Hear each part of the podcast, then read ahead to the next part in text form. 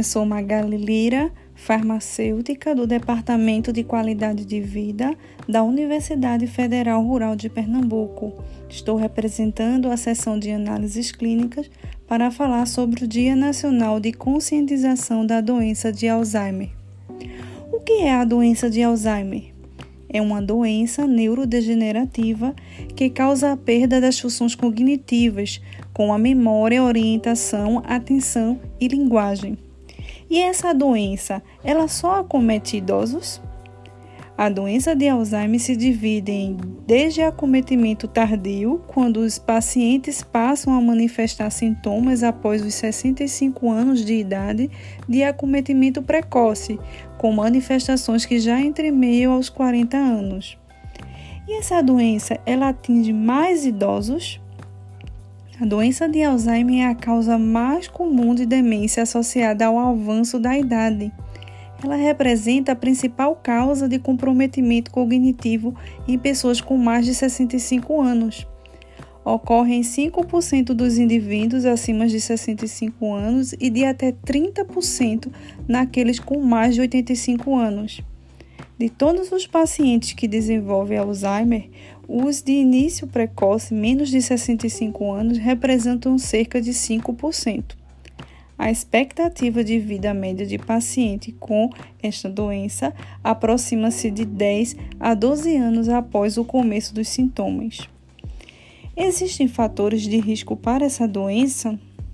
Existe sim, existem fatores tanto não modificáveis, como genética, idade avançada ou alguma ocorrência de mutação genética, como fatores modificáveis, tabagismo, doenças cardiovasculares, diabetes mellitus, obesidade, sedentarismo, hábitos alimentares ruins, traumatismo crânioencefálico.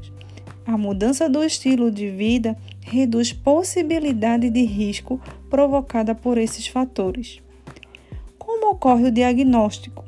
O diagnóstico da doença de Alzheimer é clínico, feito através de anamnese e avaliação cognitiva ou neuropsicológica onde vai ser avaliado a incapacidade de captar e relembrar assuntos recentes, a incapacidade de raciocínio, realização de tarefas complexas de julgamento, dificuldade de reconhecer faces ou objetos comuns, discordância em selecionar e compreender palavras, alterações de comportamento e conduta. Como se desenvolve a doença de Alzheimer?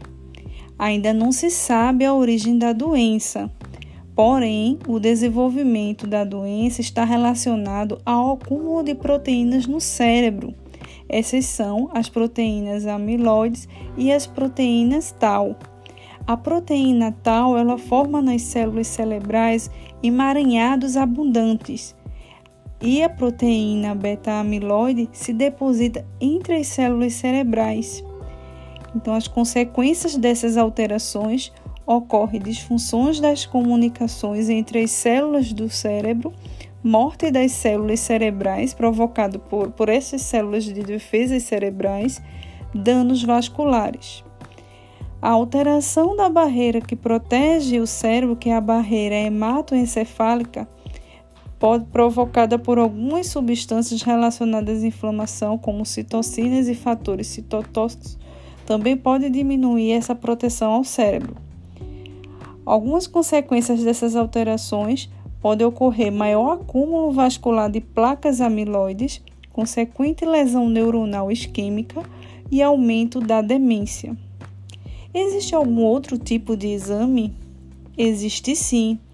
Um possível exame complementar é um sistema que utiliza marcadores biológicos dessa proteína amiloide tal e neurodegeneração, evidenciando assim a presença, a ausência ou a progressão da doença de Alzheimer. A análise de líquido cefalorraquidiano ou a tomografia é possível identificar o acúmulo de placas amiloides, como os biomarcadores de amiloide que estão relacionados mais com o estado da doença e os biomarcadores de tal estão relacionados às fases da doença. Após a morte das células cerebrais, os fragmentos da proteína amiloide e tal são degradados e eliminados pelo líquido cefalorraquidiano. A detecção de altas concentrações delas no LCR contribuem para a diferenciação entre doença de Alzheimer e outras demências. Mas atenção! Os exames laboratoriais não são indicativos para todos os pacientes, devido à elevada eficácia do exame clínico e à dificuldade e risco relacionado à coleta. Existe tratamento?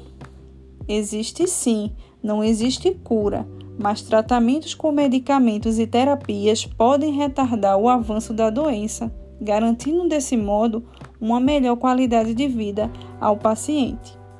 Então, em caso de alguma suspeita, procure um médico.